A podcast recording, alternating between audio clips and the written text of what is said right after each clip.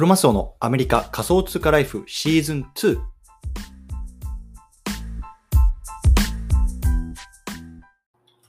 皆さんおはようございます。アメリカ西海岸在住のクロマスオです。今日は9月の13日火曜日ですね。皆さんいかがお過ごしでしょうか今日も早速聞くだけアメリカ仮想通貨ライフ始めていきたいと思います。よろしくお願いいたします。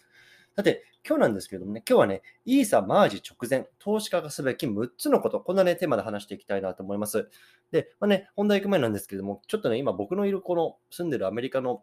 西海岸のこうシアトルっていう地域がですね、山火事によって結構ね、あの空気が、なんだろうな、汚染されてるんですよね、この煙とかで。なので、ちょっと今、あのもう家中にね、こう、空気清浄機をこう使ってる使ってるので、結構ガーっていう音がね、後ろでするかもしれないんですけども、ちょっとそのあたりね、ご理解いただければなと思います。はい、ということで、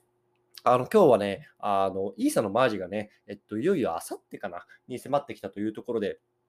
あの今はね、イーサを持ってる人とか、これからね、イーサを買おうとしてる人がね、まあ、どんな対応を今すべきなのかっていうところがね、ちょっと記事になっていたので、そのあたり概要欄に貼っておきますけれども、そのあたりをね、少し僕なりにも話していきたいなと思います。はい。ということで、この番組では仮想通貨や NFT、メタバースを中心に株式投資や不動産投資、副業などについてもアメリカから語っていきますので、興味がある方はぜひ登録をよろしくお願いいたします。というところで、本題入っていきたいと思うんですけれども、イーサのマージっていうのがね、えっと、あさっていよいよ行われます。で、これ何なのかっていうと、まあ、簡単に言うとね、まあ、あの、今、イーサっていうのは、あの、電気をものすごくね、こう使うような、あの、仮想通貨なんですけども、それがね、こう、電気を使わないような方に行って、よりね、こう今環境に優しいものに、ね、なっていくよとか、まあ、もちろんそれだけじゃないんですけども、とか、あとはね、今ね、このインサの、あのエコシステムの一一つの問題点というのは、ガス代がものすごく高いって言われる言われるんですね。ガス代がものすごく高い。例えばね、まあ、NFT をね、こう一つ買うのに、例えば5000円の NFT を買うのに、もうガス代だけでね、3000円取られちゃうとか、そんなことがね、まあ、たまにね、とかざらに、まあ、あると。まあ、最近ね、ちょっとクリプトがね、冬なので、そんなことあまりないですけれども、本当に盛り上がってる時期なんか、そんなこともよくありますよね、というようなことで、まあ、あのそんなね、こういろんな問題をこのマージっていうね、イベントが解決しますよというところで、あの、ものすごくね、大きな、このイーサリアムにとってのすごく大きなイベントになります。うん。で、まあ、それがね、いよいよこう、あさって行われるっていうところがね、まあ、あの、ロードマップとして出ているんですけれども、まあね、そんな中で、今ね、まあ、僕も含めてこれ聞いてる方の中で、これイーサ今持ってるんだけど、これどうしたらいいのかなとか、ちょっと DeFi に置いてるんだけど、これってね、解約した方がいいのかとか、こう、いろんなね、ご疑問を持ってる方いると思うんで、まあ、そのあたりをね、僕が調べて、記事になっていたのがあったので、そのあたりね、簡単に語っていきたいなと思いますので、よろしくお願いいたします。はい。ということで、えっと、早速結論なんですけど、このね、今、ね、あさってに迫ったマージの前に、今、イーサを持ってる人間、人たちがね、何をすべきかってことなんですけども、簡単に言うと、これね、イーサをどう持っているか、どうそのエコシステムに関わっているかっていうところであの変わってくるという話なんですね。で、簡単に言うとね、まあ、6つのあのユーザーステータスに分けることができます。一つは、ただイーサを持ってる人。これは僕も含めてそうですね。で、ステーキングをしてる人。ね、あとはバリデータ、マイナー、ノード、そして DeFi とか NFT を使ってる人っていうところで、6つのタイプに分かれるんですけども、ね、バリデータとかマイナーとかノードっていうのは、まあ、正直ね、かなりこう大規模で、これを本当にイーサを ステーキングすることによって、まあ、それで飯を食ってるとか、本当にね、コンピューターをもうそういうようなものを専門で持っていて、あのやってますよとかっていう人があの注意すべきことなので、この辺ちょっとね、今日省こうと思います。なので、まあ、イーサ持ってる人とか、ステーキング今してるよっていう人、もしくはね、まあ、DeFi、例えばユニスワップとか、そういうところとか、あとはね、NFT 持ってるよね。で、イーサを、イーサで買ってるよ。多分この人たちがね、これ聞いてる方の中に多いと思うので、この3つの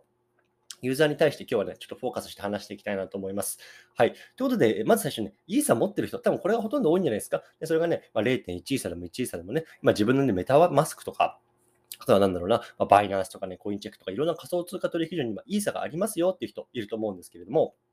じゃあそんな人たちが今何をすべきかっていうことがことなんですが、結論ね、今、特に何もする必要ないということですね。特に何もする必要ない。うん、今ね、イーサのままメタマスクとかそういうところに入っているものは、まあね、これから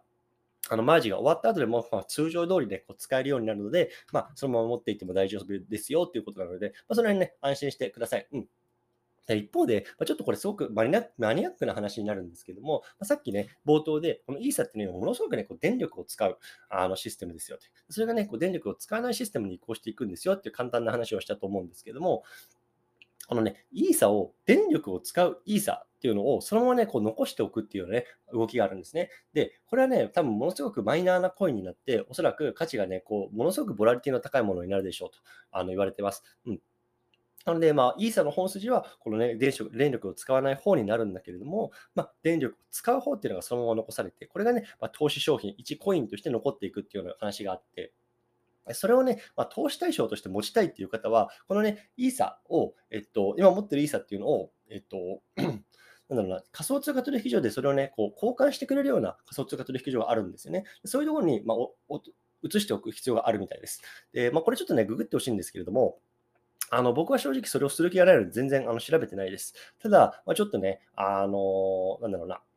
お遊び程度に少し投資商品としてこのね、あのプルーフワークの方のね、こうイーサリアムっていうのを持っておきたいっていう方はね、まあ、どんな取引所でそれがね、入手できるかっていうのをね、こ事前に調べた上で、今メタマスクというのがね、入っているイーサっていうのをそこの取引所に移しておくと、まあ、そのマージをした時にかな、そ後にこうなんかね、交換できるようなあのになるみたいですね。確かバイナンスかもやとかもやってたのかななんかそんなニュースを読んだ気がするんですけれども、僕はちょっとそこにあまり興味がなかったので、基本的にはね、今、ある、あるメタマスクとかそういうようなところにね、そのまま入れておこうかなと思ってますというような話ですね。はい。で、これがね、まあ、あの、一番興味がある、あの、トピックかなと思います。で、まあ、2つ目はね、このステーキングをしてる人ですね。ステーキングをしてる人。うん。で、あの、ステーキングって言っても、こう、いろいろあって、基本的にはその一番ね、なんだろうな、あの、メインのステーキングはこう32イーサ以上をステーキングする、いわゆるバリデーターって言われるものなんですけども、まあ、ここれ聞いてる方の中で多分ほとんどね、32イーサをね、まあ、バリデータとしてステーキングしてる人っていないと思うんですよね。じゃあ、どういうことやってるかっていうと、僕もなんかもそうなんですけど、例えばね、コインベースっていうところでね、イーサをステーキングできますよとかって言って預けていたりとか、あとはね、まあ、僕はね、あの DeFi で Lido っていうのを 使ってるんですけども、 Lido Finance っていうところを使ってイーサを預けて、で、そこで、まあ、ステークイーサっていうものをもらって、それをまたね、あの運用するみたいなことをやってるんですけども、こういうふうに、まあ、32イーサ以下のね、額で、少量でね、こうステーキングっていうのを仮想通貨の取引所とか DeFi とかでやってる人たちがいると思います。で、こういう人たちがね、今それを何何をするべきかっていうと、まあ、結論としてこれもね、特に何するも何もする必要ないですよっていうことらしいんですよね。うん。なので、まあね、あの本当に多分これ聞いてる方の中ではね、そんな32イーサでもやってる人いないと思うので、まあ、そうやってステーキングしてる人も特にね、何もする必要はありませんというようなことでした。はい。で、最後ですね、最後は、じゃあ DeFi とかね、NFT とかで、あの今 NFT を、あ、すみません、イーサを触ってますよっていう方、この人も多分、この人たちも何をするべきかということなんですが、これもね、特に対応する必要はないということなんですね。うん。なので、まあ、結論から言うと、まあね、本当ね、あの、なんか業者レベルでこうイーサをステーキングしてたりとか、イーサを持ってない、ね、本当に一般のなんだろうな、あの投資家であるとか、コレクター、ね、そういう方にとっては、今回のね、こうマージに関しては、特にね、何もする必要ないですよっていうところがね、一応この記事の、あの、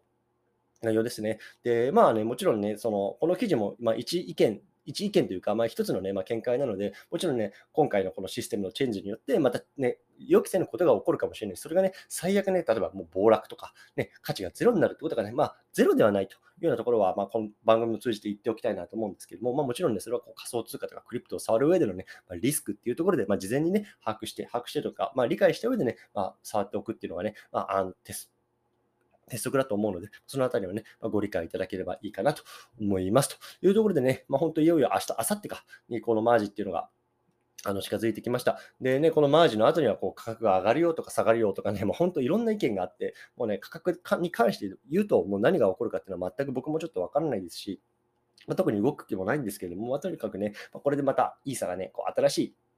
時代に入っていって、よりね、こう一般の人たちも触りやすいようにあのなっていくのかなと思うので、それはね、やっぱり業界全体の発展にとっていいことかなと思いますし、引き続きね、あの楽しみにしていきたいなと思います。というところでね、今日はこの辺りにしたいなと思います。引き続きコツコツやっていきましょう。お疲れ様です。